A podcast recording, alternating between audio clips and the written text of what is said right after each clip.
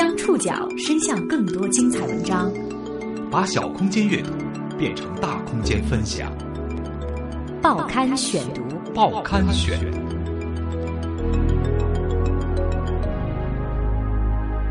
把小空间阅读变成大空间分享，欢迎各位收听今天的报刊选读，我是宋宇。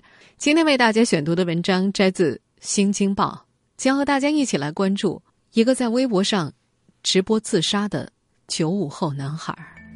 这是一场在网络上张扬的自杀。疑似自杀的微博在网上疯传，小曾发了三十八条微博。十九岁的小曾服下安眠药并点燃了炭火。十一月三十号。十九岁少年曾鹏宇微博直播自杀经过，网络上人群迅速聚集，一些人劝慰报警，一些人嘲笑不屑，网络上的激辩在某一刻停止了。警方证实了他的死讯。曾嘲讽他的人态度反转，但道歉已经太迟。报刊选读今天为您讲述九五后自杀男孩的微博悲歌。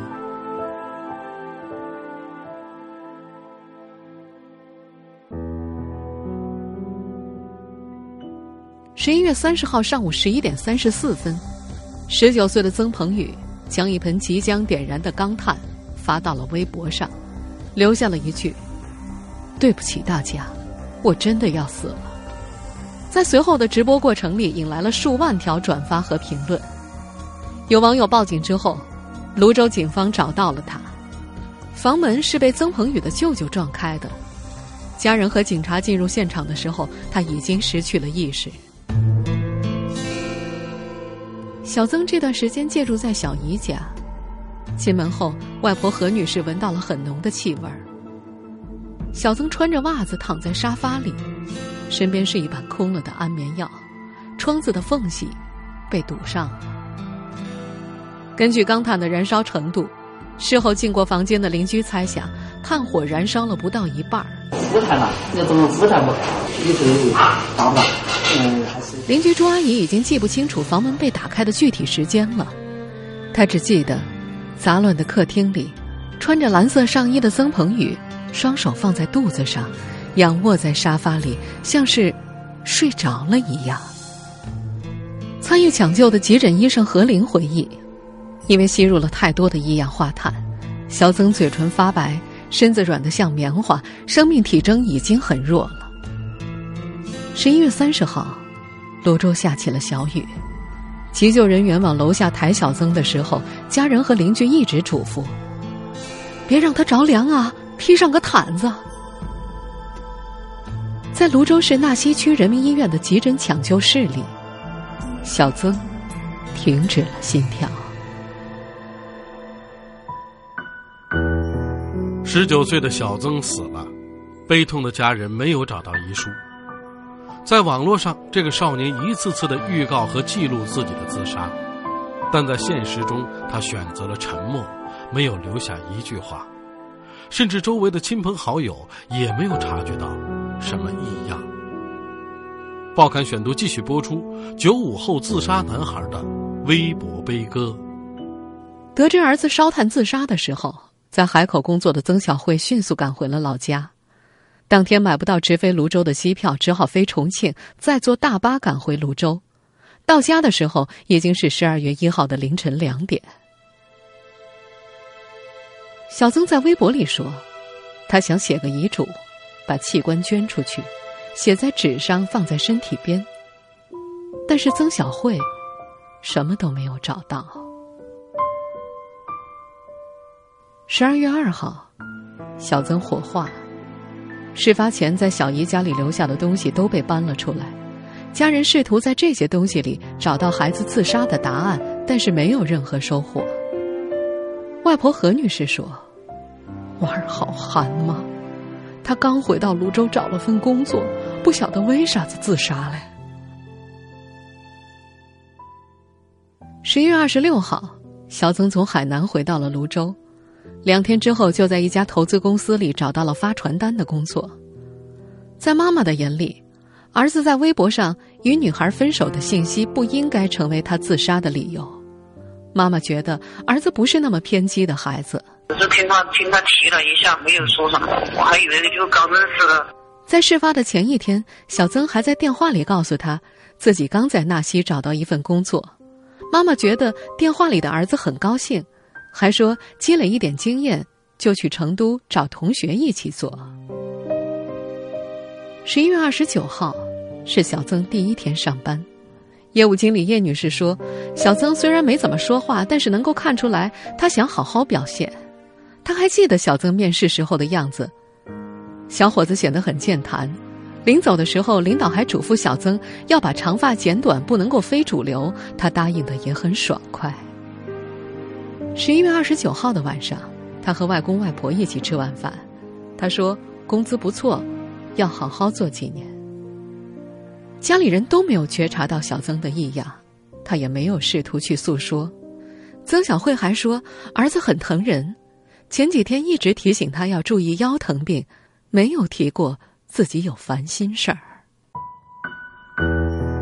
面对周围亲近的人，小曾没有表现出任何异样，可他轻生的念头还是被一部分人察觉。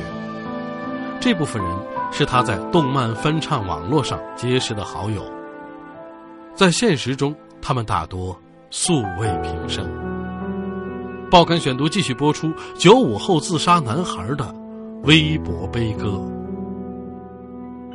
在和小曾相熟的李念看来，十一月二十九号晚上，小曾就有了自杀的念头。当天晚上十点二十六分，小曾在微博上写道：“心都死了，还留着身体有什么用？”因为共同的翻唱爱好，小曾在动漫歌曲翻唱网络上认识了一批好友，这些人成了劝阻小曾自杀的第一波人。他们看到这条微博之后，纷纷留言安慰他。在这波最早安慰小曾的网友看来，让他情绪突然波动的原因是刚谈了一个星期的女朋友突然提出了分手。李念说：“他们都喜欢唱歌，认识了一段时间之后就谈朋友了。”那个女孩子在成都，和小曾交往一周之后，确定要出国读书。也许是感到两人之间并不合适，女孩在网上和朋友们告别之后，向小曾提出了分手。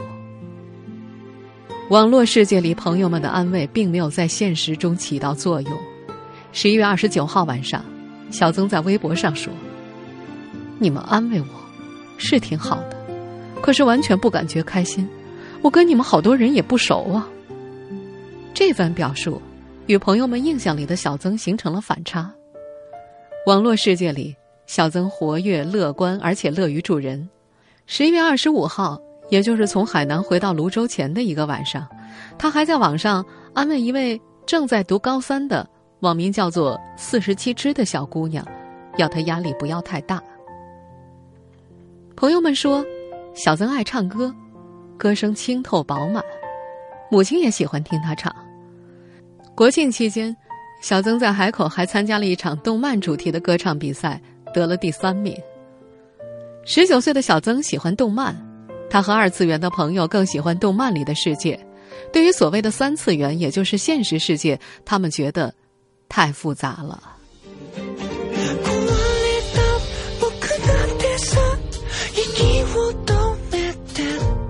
小曾喜欢日本动漫《东京食尸鬼》里的歌曲《Unravel》。这首歌曲演绎的是主人公从正常人变种之后的痛苦与纠结。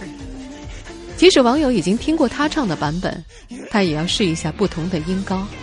在朋友看来，也许是这首歌的歌词让他有一种共鸣。歌中唱道：“无限弥漫开的孤独缠绕着我。”记忆中无邪的微笑隐隐刺痛，动不了，解不开，动不了，解不开，动不了，已经动弹不得。在小曾上传网络的几乎所有的翻唱歌曲里，歌词表达出来的情感都是相似的：悲伤、低落与纠结。但在他的朋友听来，悲伤的背后也有温暖的渴望。曾经被小曾安慰过的高三姑娘四十七只就说：“就好像人生有挫折和难过，但向往的却是美好。小曾喜欢音乐，为了在网络上展示自己翻唱的作品，甚至愿意在现实世界里花钱给歌曲做后期。每首歌一百到两百元的后期制作费用，是他为数不多的固定开销。唱吧好友的劝慰并没有起作用。十一月三十号上午，小曾准备好了安眠药和钢炭，七点四十八分正式开始了他的自杀直播。微博引起了网友的注意，留言越来越多。和前一天晚上劝慰小曾的相识网友不同。很多网友的留言并不友好。报刊选读继续播出九五后自杀男孩的微博悲歌。在十一月三十号那个上午，至少在某一个时刻，小曾似乎动摇过自杀的念头。那天上午十一点二十分，小曾曾在微博上留言：“老子不死了，行不行？”四十分钟内，数百条留言涌进了这条微博下方的评论。有人说不行，有人说你赔我流量，也有人说你必须死。就在这条微博发出前后不长的时间里，也有网友试图阻止小曾自杀。网名叫做“哲园林野林”的女网友是两名参与劝慰的网友之一。上午十一点前后，她艾特了平安泸州，但是始终没有收到回复。在报警与私信不断的劝慰过程当中，哲元林野林。看到了更多网友涌进了微博，咒骂的留言太多了，每刷新一次就会多出一百多条，劝慰的声音瞬间被淹没。曾经被小曾鼓励过的网友四十七只说，几乎每一秒钟都会有几个人留下评论，看热闹或者刺激他。这名海口的高三女生在现实中与小曾相识。发现小曾电话关机之后，她通知了小曾的母亲，并且在当天的十三点五十八分，微博联系了泸州警方，提供了小曾的姓名、照片和家人的电话。尽管两分钟之后就收到了警方的回复确认，但是不断更新的留言仍然让四十七只格外沮丧，尤其是看到小曾那句“我会笑着让你成为杀人凶手”的时候，不好的预感更加强烈。他认为这是小曾对咒骂他的网友最后的回应。在等待警方救援的同时，网友四十七只和李念一起加入到了和围观者争辩的人群里。他们质疑对方为什么见死不救，恶语相加，得到的是同样潮水般的咒骂和攻击。对方甚至觉得劝慰者和自杀者一样，这是一场精心策划的炒作，目的就是骗取关注。有人在微博上写道：“见证了七百五十粉涨到一千粉。”这条微博不断的被转发留言。有人说：“我见证了四百粉到一千粉。”还有人说：“我见证了六百粉到一千粉。”还有人告诉四十七只和理念，事情会沿着放弃自杀的脚本演下去，于是招来更多的人围观一场表演。在小曾最后十几条微博里。他一直在说对不起，对不起，永别了，对不起，我错了，对不起大家，对不起。小曾想说自救，但是没有力气。忙着和看热闹的人辩论的网友理念非常厌恶那些模仿小曾的网友。小曾在微博里说了一句：“真的结束了。”没有多少空气了。这句话引发了网络上的戏法。没有多少空气了，有网友晒出了烤羊肉串；没有多少空气了，另外的网友还晒出了酸奶。网名四十七只的高三女生说：“这是我第一次感受网络的力量。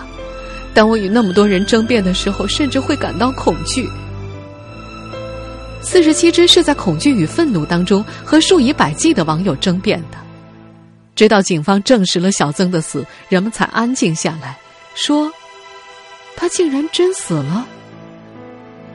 于是，人们纷纷散去。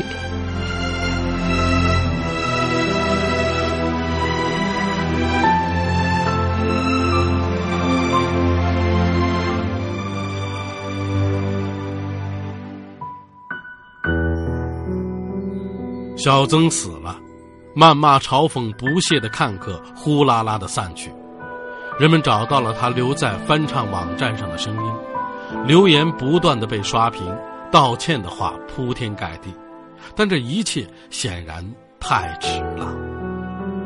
报刊选读继续播出九五后自杀男孩的微博悲歌。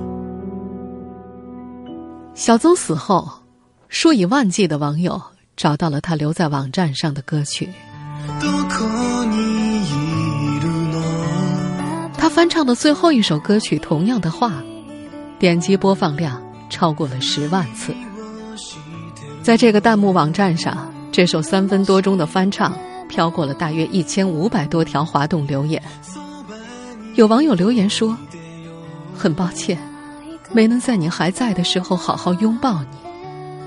愿你来生被世界温柔相待。”留言不断的被刷屏，对不起，真的对不起。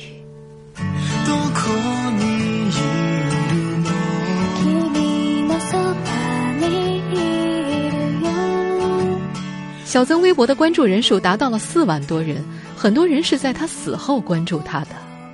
在微博里，曾经刺激嘲讽他的一些人态度也出现了反转。高三女生四十七之说，小曾死后，通过私信向他道歉的留言达到了数千条。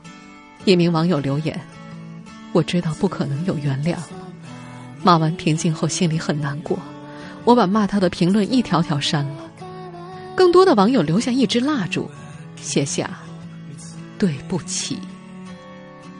四十七只也收到了四百多条微博网友的道歉消息，最开始还会回信，再后来他就不想回了，越看越觉得悲哀。他不理解的是，为什么要在人死之后，围观者才会动恻隐之心？很多当初咒骂小曾的网友，事后都改了微博名。一名曾经让小曾赶紧死的网友说。当初留下这样的话，是因为他已经折腾了一上午，以为对方是骗关注的。他承认没想到事情会以这样的结局收尾，只是看到大多数人的态度在向一方倾斜的时候，他自己也选择加入了更加庞大的群体，咒骂、刺激或者是嘲讽。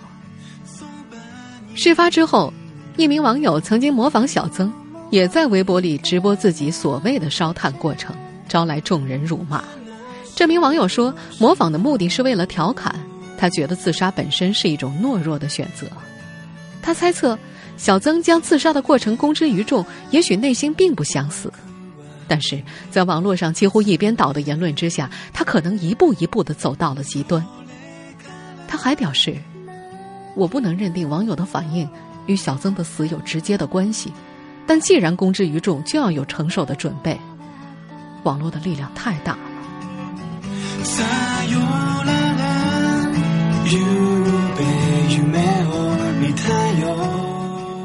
小曾的家人们来说，他们远远没有从这个打击中恢复过来。在被问到网上对儿子自杀时的反应时，母亲曾小慧想了半天，谢谢那些劝过他的网友，然后似乎是下了很大的决心，他又说。那些围观的人应该被谴责，他们有多大的仇啊？要这么冷漠无情。这些天，曾小慧很少看网上有关儿子的事情，在朋友圈里也避谈和儿子有关的话题。他说：“儿子临走还要承受那么多人指指点点，现在应该让他清静清静。”小曾死去的那一天，家人删除了他直播死亡的所有微博。他们想让这个少年安静的离开，安静的，一如他在世上的十九年，不曾留下多少痕迹。报刊选读继续播出九五后自杀男孩的微博悲歌。小曾的骨灰被葬到四川泸州纳溪的乡下。那是外婆的老家。小曾是被外婆带大的。在直播自杀的时候，有一则微博让小曾的很多朋友觉得心疼。一九九五年十一月十四号，我出生在这个城市。这里的每一个角落都有着我童年的回忆。可是只是一些麻木无知的、不痛不痒的记忆。我从出生就注定被抛弃，本来不该活在这个世界上的我真的很脆弱。大家，对不起。有关家庭的话题是小曾和朋友交流的禁区，偶尔会聊起母亲。他和母亲住在一起的时候，为了准备母亲的生日礼物，他会把为数不多的工资攒下来。之前，他只为买一部心爱的手机这么攒过钱。外婆何女士说，小曾两岁的时候，父母就离了婚，此后很少和父亲来往，跟了母亲的姓。母亲改嫁后又有了孩子，如今一家人生活在海南多年。他觉得小曾微博上的那些话应该就是这个意思。他说，小曾虽然很少提起父亲，但是心里还是希望有这么一个角色。初中毕业的暑假，小曾到深圳和父亲生活了两个月，但是这段经历并不开心。两个人住在一起，连口热饭都吃不上。外婆一直叹气，她说：“。”人在的时候没人疼，回老家就有人照顾了。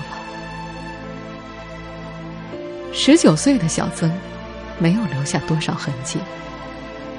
他在泸州纳西一所职业学校读过三年书，但提起他的名字，五名专业课老师已经完全想不起来了。QQ 群里，小曾儿时的伙伴，还记得当年一起玩耍的情景。几个人结伴去后山探险，有时还一起踢足球，好多球都踢到了山下，再也没捡回来。在小伙伴们的印象里，小曾是个重义气的人，只是记忆已经模糊，早已想不起来了。和现实中的悲伤相比，网络里的情绪更多是遗憾。第一个报警的理念，至今仍在指责刺激过小曾的网友。他说。我们曾经劝了他那么久，他本来已经不想死了。他觉得十一月二十九号夜里，小曾情绪已经稳定，再次波动很可能与网友的刺激有关，因为他看到小曾在微博里说道：“那些说我快去死的人，你们如愿了。”十一月三十号十二点三十四分，小曾的最后一条微博写着：“到了最后一刻，你却拉黑我。”这个十九岁的少年很在乎网络世界里别人对他的态度。他那些同样喜欢动漫和翻唱的网友们说的最多的，是希望他在二次元的世界里过得开心。他们说，三次元太冰冷了。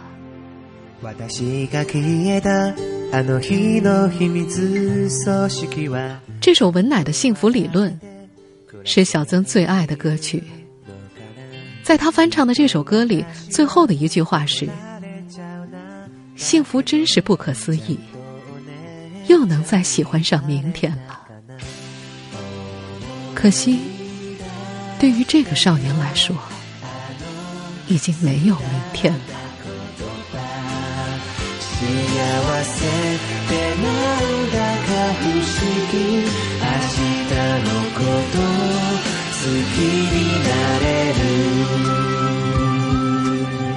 听众朋友，以上您收听的是《报刊选读》，九五后自杀男孩的微博悲歌。我是宋宇，感谢各位的收听。今天节目内容摘自《新京报》，收听节目复播，您可以登录南京广播网或喜马拉雅 FM。我们明天见。